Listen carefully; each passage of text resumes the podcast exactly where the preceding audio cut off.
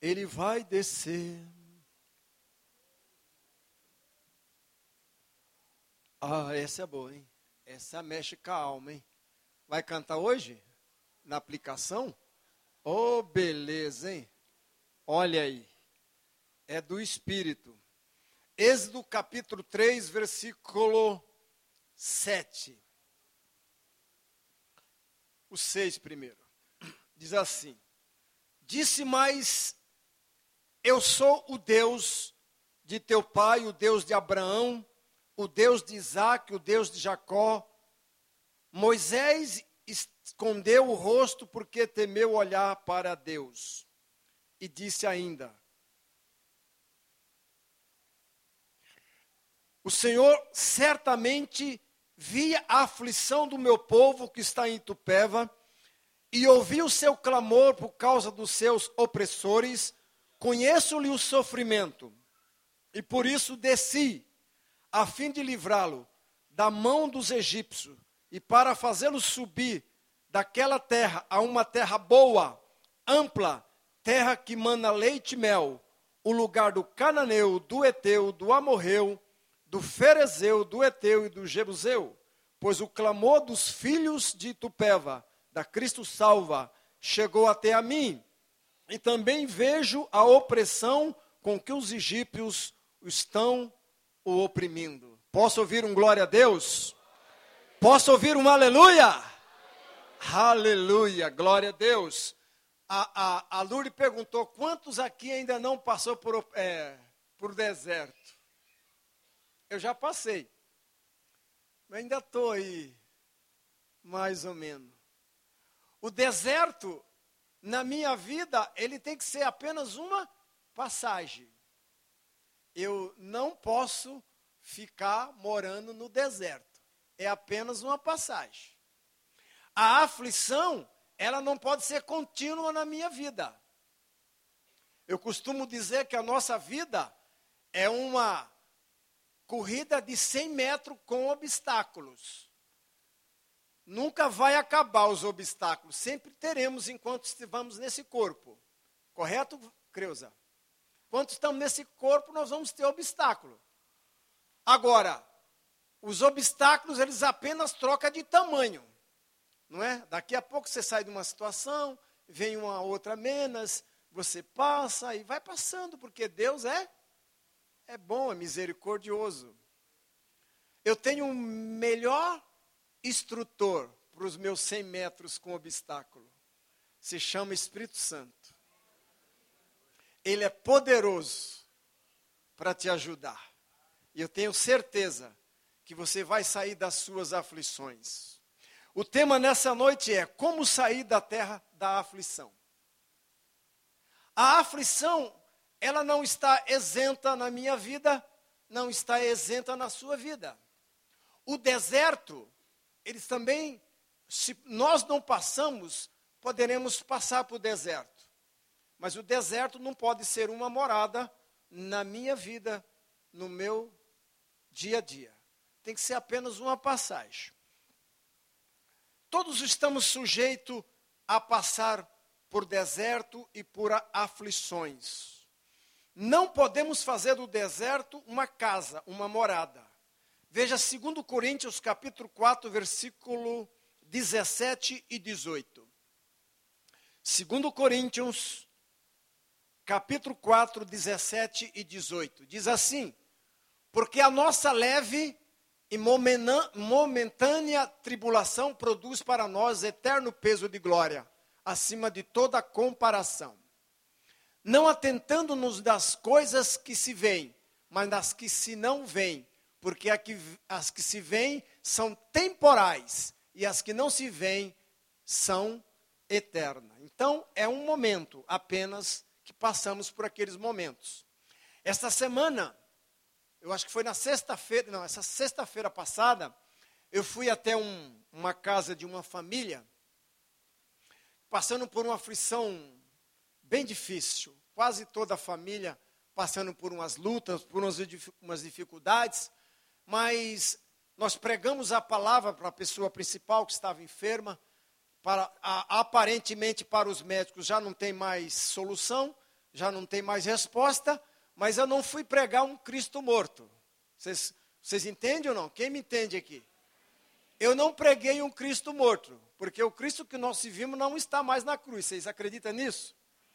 O Cristo que nós vivimos não está mais lá no túmulo. O túmulo está vazio. Aonde ele está neste momento? O Cristo ressurreto. Ele está à destra de Deus Pai. Mas ele disse que enviaria um outro consolador, o Espírito Santo. Não é? E Jesus disse que as obras que ele fez, nós podemos fazer obras maiores. E eu me pergunto, como eu vou fazer obras maiores que Jesus, Jesus Cristo fez? Mas quando eu olho lá embaixo, ele diz assim: Eu não vos deixarei só. Eu vos enviarei o outro consolador, alguém que vai me substituir. Então o Espírito Santo tem sido meu companheiro em momentos de aflições e momentos de deserto. Eu tenho tido muito mais alegria na minha vida do que tristeza, do que aflições, do que deserto. Porque o tamanho não importa da aflição ou do deserto. O tamanho é do Deus que você serve. Isso é importante. Você acreditar que você serve um Deus que está vivo. E hoje eu falei com ele de manhã, Fernando. E ele mandou um abraço para você, viu? Viu, Luciana? Ele mandou, dá um abraço na Lu lá por mim. Viu? E ele está vivo. Falei com ele, oxe. Aleluia. É igual diz o nordestino lá, meus amigos. Aleluia. Glória a Deus. Diga assim: provas requer muito estudos. Eu não estudei muito, agora eu estou estudando muito a Bíblia. Mas eu nunca gostei de provas. Quando a professora falava, se preparem porque tal dia vai ter uma prova daquilo que eu já passei para vocês durante a semana, durante o mês. Aquilo me dava um calafrio.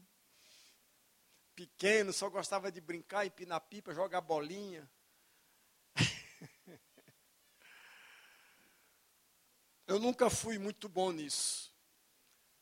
Mas graças a Deus que tem pessoas que, que tiram boas notas. Tivemos uma menina recentemente aí, não sei nem se ela está aqui nessa noite, é, os problemas de opressão, e ela, olhando para ela, começamos a conversar, eu falei, mas você tem tirado boa nota na faculdade? Aí a mãe dela falou, não, ela passou em segundo lugar para tirar uma bolsa gratuita, tal escola, tal escola. Eu falei, tá vendo, filha? Isso é uma boa nota. Eu ainda brinquei, se você tirou uns 10,5, tem que ser além. Não é? Nós temos que ser além disso. Né, Renata? Tem que bater o pé, não é? Antigamente o cachorro latia, você corria, ele grudava na calça. Hoje não, agora eu aprendi. Paro, fico olhando para ele, em nome de Jesus, sai. Eu já passei por esse teste, lá no Independência, não vou falar a casa. Não foi na sua, não, né?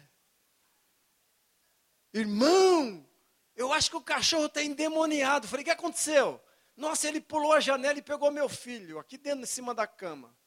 E o filho também estava endemoniado. Foi, pode deixar. Se o, se o, se o cão está no cão, nós vamos dar um jeito.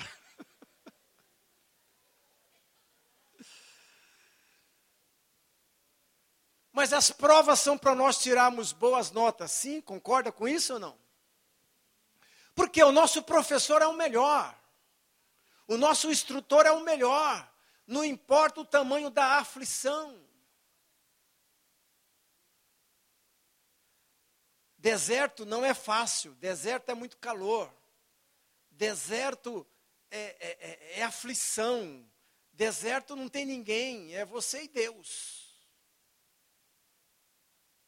Às vezes nem o marido nem a esposa sabe, mas você está passando por aquela luta, por aquela aflição.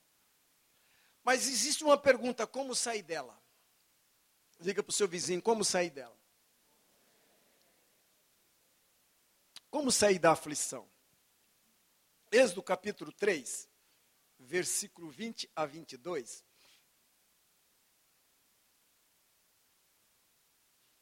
Êxodo 13, 20 e 22. Você sabe que esse povo, Êxodo 20, 13, versículo 20 a 22. Você sabe que esse povo, esse povo de Deus que estava ali na, no Egito, eles foram muito é, judiado, sofrido, uma aflição terrível, mas que depois eles se arrependeram e queriam voltar. Eles são crente pastel. Alguém conhece crente pastel? Tem que ser na hora. Eles não souberam esperar o tempo de Deus. Tem que ser instantâneo. Alguns crentes é assim. É agora e tem que ser. Eles tinham que esperar o tempo de Deus. Para tudo Deus tem o seu tempo. Veja aí, Êxodo 13, 20 a 22 diz assim: Tendo, pois, partido de Sucote, acamparam-se em Etã, a entrada do deserto. O Senhor ia adiante deles durante o dia numa coluna de nuvem. Durante o dia, Deus era nuvem para os guiar pelo caminho. Durante a noite, numa coluna de fogo. À noite, Deus era fogo para os alumiar, a fim de que caminhasse de dia e de noite. Eu não sei se você já passou por isso no momento de aflição, de deserto, você perde o rumo da vida.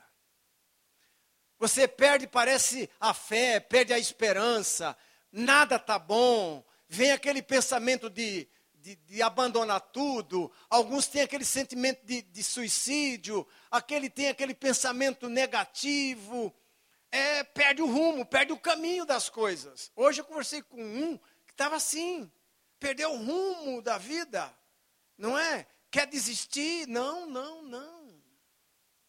Você precisa permanecer em Deus. Esse povo sabia quem era Deus. Ele disse: Eu sou o Deus de Abraão, sou o Deus de Isaac, sou o Deus de Jacó, eu sou o Deus dos teus pais. Eu desci lá do céu, eu desci. Eu estou atento à aflição que vocês estão vivendo. Eu estou atento à opressão que vocês estão passando aí. Por isso que eu disse, importante, Deus desceu. Deus desceu. Eu tenho certeza, se Ele não desceu essa noite, mas Ele vai descer na tua vida nessa noite. Ele vai ajudar a resolver a tua aflição. Qual é a tua conquista nessa noite? É, um, é uma aflição na, na, no corpo, no físico? É uma aflição financeira, como disse o Diego hoje? É uma aflição que teu marido ainda não tomou uma postura, uma posição na vida com Jesus? Qual é a tua aflição? O advogado ligou lá para você assinar o divórcio? Essa é a tua aflição? Deus vai descer na tua aflição nessa noite, no teu deserto.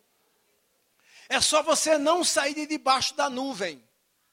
Fique debaixo da nuvem, seja obediente a Deus. Caminhe, porque há uma nuvem durante o dia e há fogo de Deus à noite na tua vida, te orientando e te guiando. Não desista. Olhe para o seu vizinho e diga assim: não desista. A sua fé levará você à vitória. Não é igual o irmãozinho, não, né? Quer vitória? E olhando para a vitória, ora, geme e chora. Nessa não. Você quer a vitória? Vai. Não é a vitória menina na mocinha, não. não é a vitória é, conquista. Eu quero a vitória, mas fica, deixa, tira os olhos da menina. Mano. Deixa os animais passar, depois Deus prepara o melhor. Aleluia! Digo, Espírito Santo, me ajuda nas minhas fraquezas. Romanos 8, versículo 26.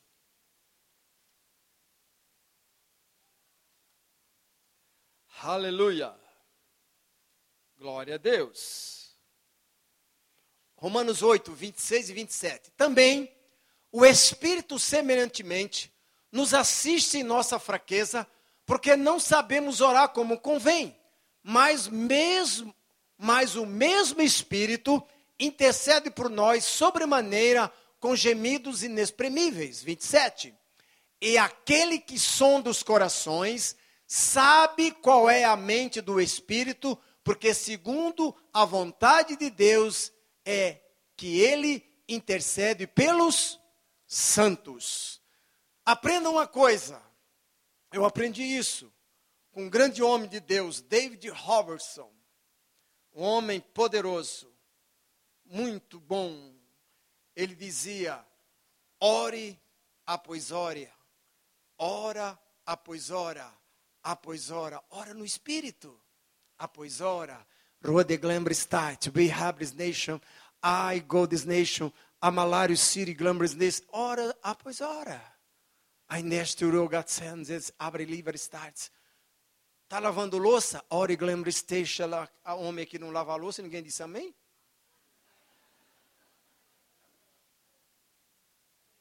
Está lavando o quintal, lá está com o rodo na mão, oreglabista, laura mara, clambres, rodangleba, sari, está tá fazendo o almoço, origlambresteri, glambresteis, lore, glambresneixa, labras. Tem orar na, em línguas. Ora no Espírito. O Espírito sabe toda a sua vida, conhece você por dentro e por fora. Ele intercede por você com gemidos inexprimíveis. Ele é o nosso ajudador, é o nosso professor na hora da aflição, na hora do deserto, Ele te conhece. A Bíblia diz que Deus não permite aquilo que nós não podemos suportar. Sempre Ele vai dar um escape, uma saída. A nossa luta não é contra a carne, não é contra a sangue, são contra principados, potestades, dominadores deste mundo tenebroso. Se revista das armas espirituais, capacete da salvação. Cheguei para o motoqueiro e falei para ele: quantos capacetes você tem? Um crente. Ele falou: tenho dois. Um da minha esposa e o meu. Eu falei: e o da salvação? Ah, é? Capacete da salvação, você tem que ter essa certeza. Capacete da salvação, coraça da justiça, pulmões e coração estão protegidos, cinturão da verdade, não é? Os órgãos genitais estão protegidos pelas das pombagiras. Opa! Você pode olhar uma vez só. Pecado. Admirar um homem bonito, uma mulher bonita, admirar não tem problema nenhum, não pode trazer para o coração, aí complica. Sandália da pregação do evangelho da paz. Eu vou pisar serpentes, escorpiões e toda a força do maligno, e nada vai me fará dano algum. O escudo da fé o qual apagará os dardos inflamados de Satanás, e a espada do Espírito, que é a palavra de Deus. Não só de pão vive o homem, mas de toda a palavra que sai da boca de Deus. Como sair da terra da aflição? Êxodo 16. Êxodo 16,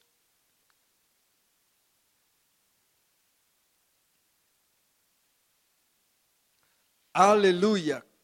Versículo 14, 15 e 16.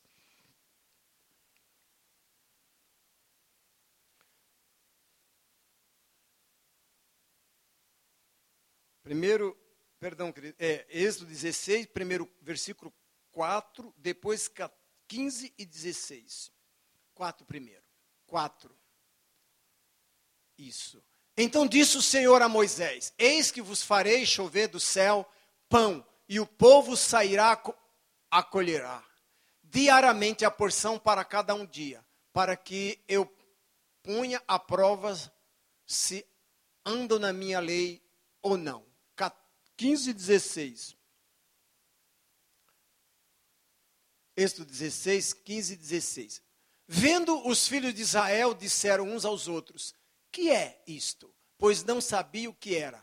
Disse-lhe Moisés: Isto é o pão que o Senhor vos dá para vosso alimento. 16. E eis o que o Senhor vos ordenou: colhei isso cada um segundo o que puder comer, um gomer por cabeça, segundo o número de vossos das vossas pessoas, cada um tomará para os que se acharem na tenda.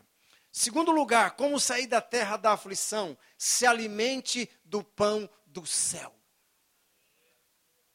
Jesus é o Verbo que se fez carne, é a palavra. Ele é o pão vivo que desceu do céu. Se alimente de Deus todos os dias. Tenha prática de meditar na Bíblia todos os dias. É a palavra, é o alimento do crente. Sete da manhã, café da manhã, provérbio. Depois do.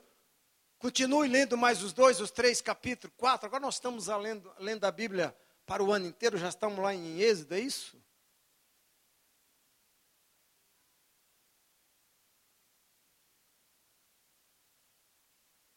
Oh, glória a Deus, maravilha.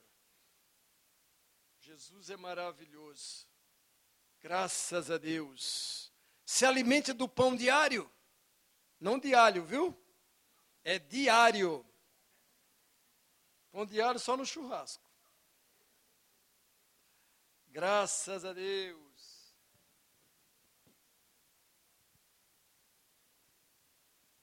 Eu fui falar demais, tá vendo? Ninguém está vendo, né? Perdão. Aleluia. João capítulo 6. João capítulo 6.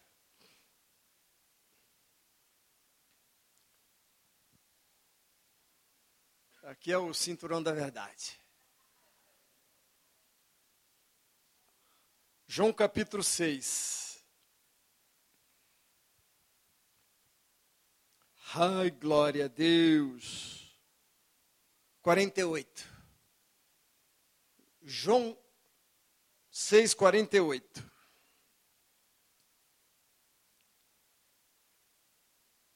Chegou lá? Amém? Amém. João 6, 48. Eu sou o pão da vida. Continua.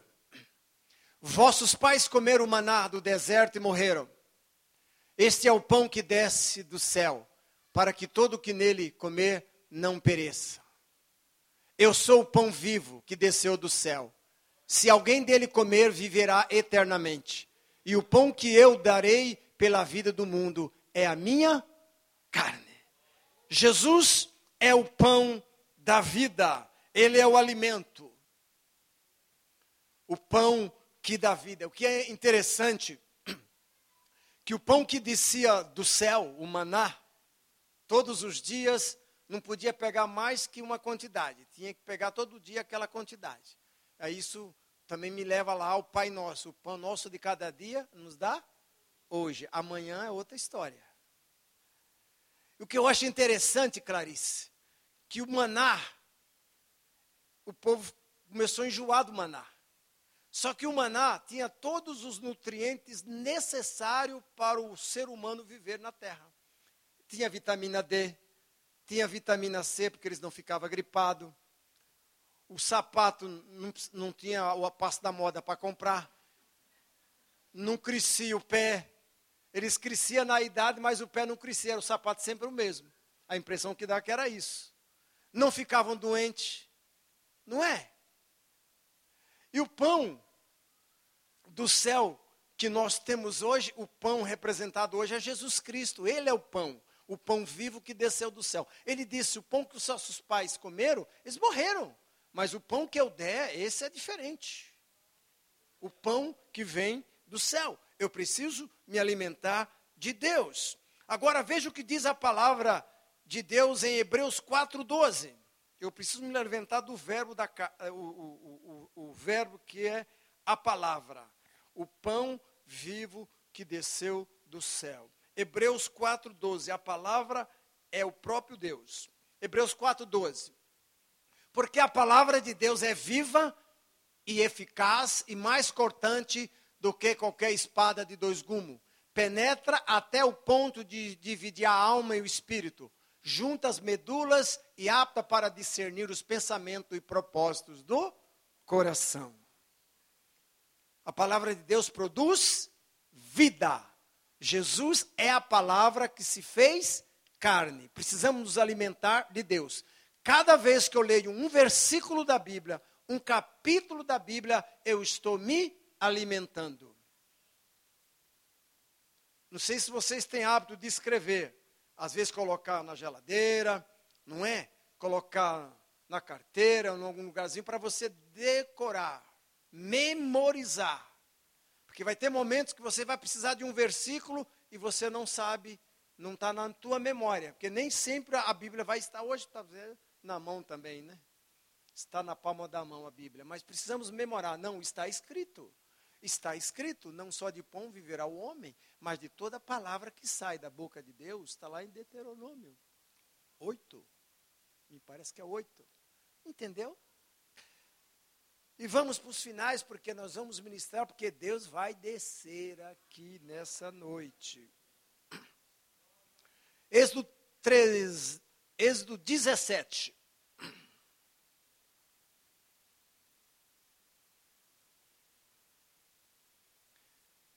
Êxodo 17, 3 a 6.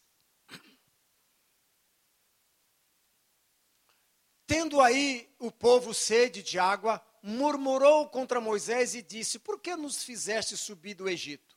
Para nos matares de sede, e nós e nossos filhos e os nossos rebanhos. Então clamou Moisés ao Senhor: Que farei?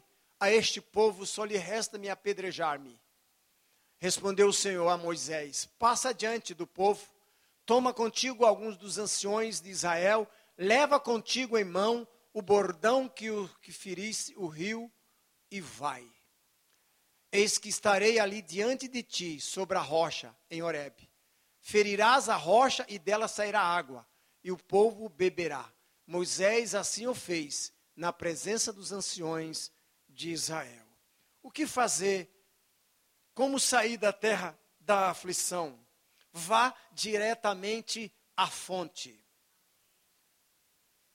A fonte é o próprio Jesus Cristo. Ele é a rocha eterna.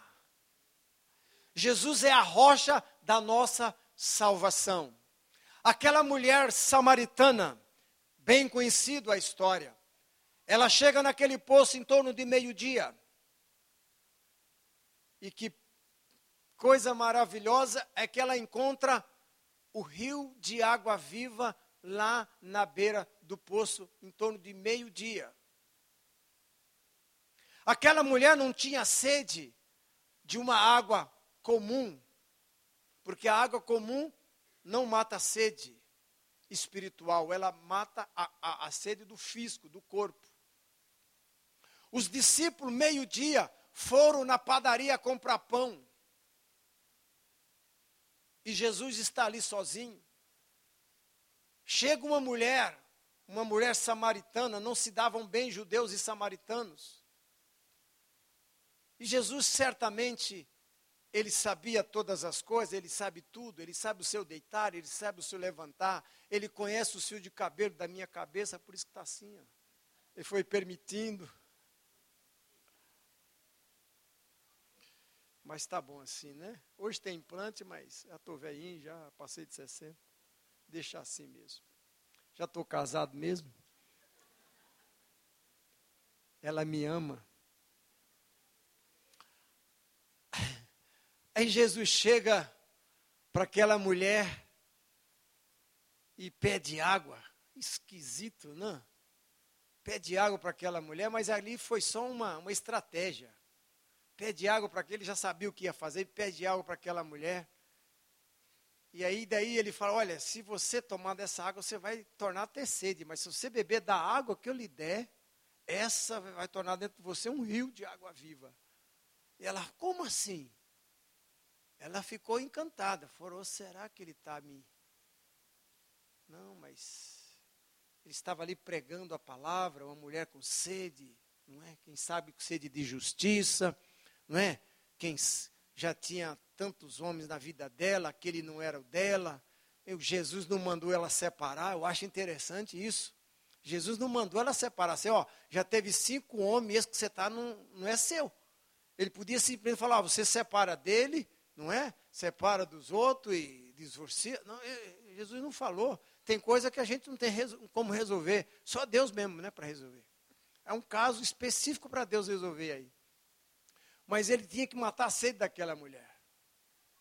E ele prega a palavra e, e para resumir, aquela mulher conquistou uma cidade inteira. Ela sabia que ele era a fonte de água viva. Nós precisamos aprender isso, que nós precisamos ir direto na fonte. Na minha formação religiosa tradicional, a gente tinha que ir no fulano de tal, para depois ir no fulano de tal, depois ir para no outro fulano de tal, para poder chegar lá no, no céu, lá em Deus. Eu aprendi diferente. Eu memorizei João 14, 6. Jesus disse: Eu sou o caminho não os caminhos. Eu sou o caminho. Eu sou a verdade. Eu sou a vida. Ninguém vem ao Pai, que é Ele mesmo, se não for através de mim. Ele é o caminho. Ele é a água salvadora para essa multidão, para essa terra, para esse universo, para esse mundo. Ele é a água que transforma, ele é a água que muda a vida do ser humano. Por muito tempo eu bebi água salobra que nunca matou a sede. Mas um dia alguém me levou à fonte, que é Jesus Cristo. E até hoje estou bebendo, me alimentando dessa fonte.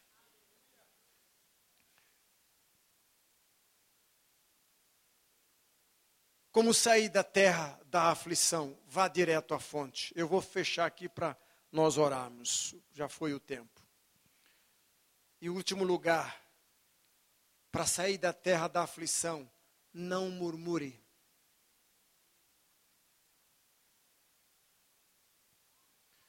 Não murmure.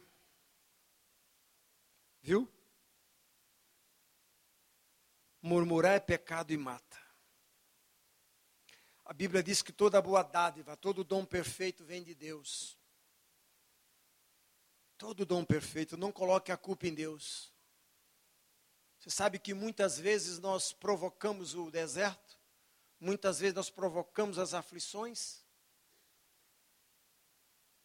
Certa vez um jovem chegou para mim e falou: Zezé, eu não sei mais o que fazer. Eu não estou conseguindo sobreviver com o meu salário. Eu falei: rapaz, o que está acontecendo, moço? Ele falou, rapaz, eu estou pagando pensão. Eu falei, ah, por quê? O que, que houve? Ah, uma pensão aí. Mas quanto que é a pensão? É X. Aí depois ele falou, mas eu estou pagando mais uma X, mais uma X. Eu falei, calma, para. Vai ganhar da mulher samaritana? Calma aí, espera um pouco. Ele se meteu numa aflição, poxa. No Velho Testamento podia ter várias, desde que sustentasse. Não é? Mas no Novo Testamento não pode, é só uma. É um só. Pode passar disso. Passar disso é pecado. Ninguém falou, fala Jeová.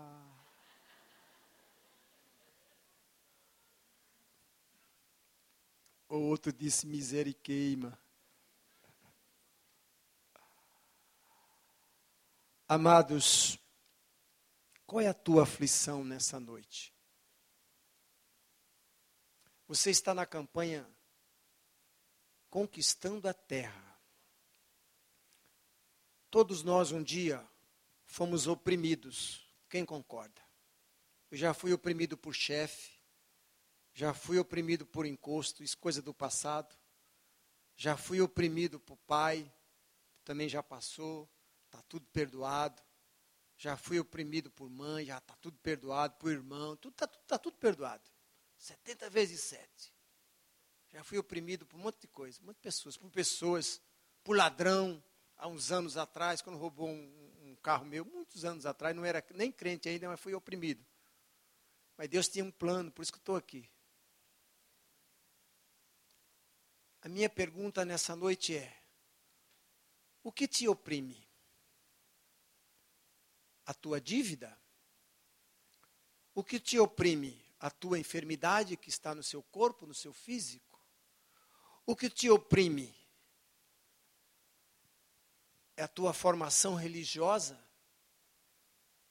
O que te oprime? é o desemprego? O que te oprime é pagar aluguel? Todos os meses um X que não retorna? Eu quero te dar uma boa notícia. Permaneça firme na fé, não desista, não retroceda. Venha mais cinco quinta-feiras, porque Deus vai descer neste lugar para tirar você da terra da aflição. Aprendemos quinta-feira passada conquistando novos territórios. Quem sabe a sua casa, o seu apartamento está chegando, seu veículo. Quem sabe o seu esposo, Luciana, está chegando. Não é? Quem sabe a tua mulher, que não está vindo na igreja, ela está chegando aí. Qual é a tua conquista? Está ligado? Qual é a tua aflição?